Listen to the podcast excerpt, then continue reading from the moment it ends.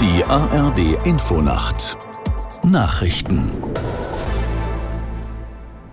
um 2 Uhr mit Ronald Lessig. Bundeswirtschaftsminister Habeck trifft sich heute früh mit den Wirtschafts- und Energieministern der Bundesländer.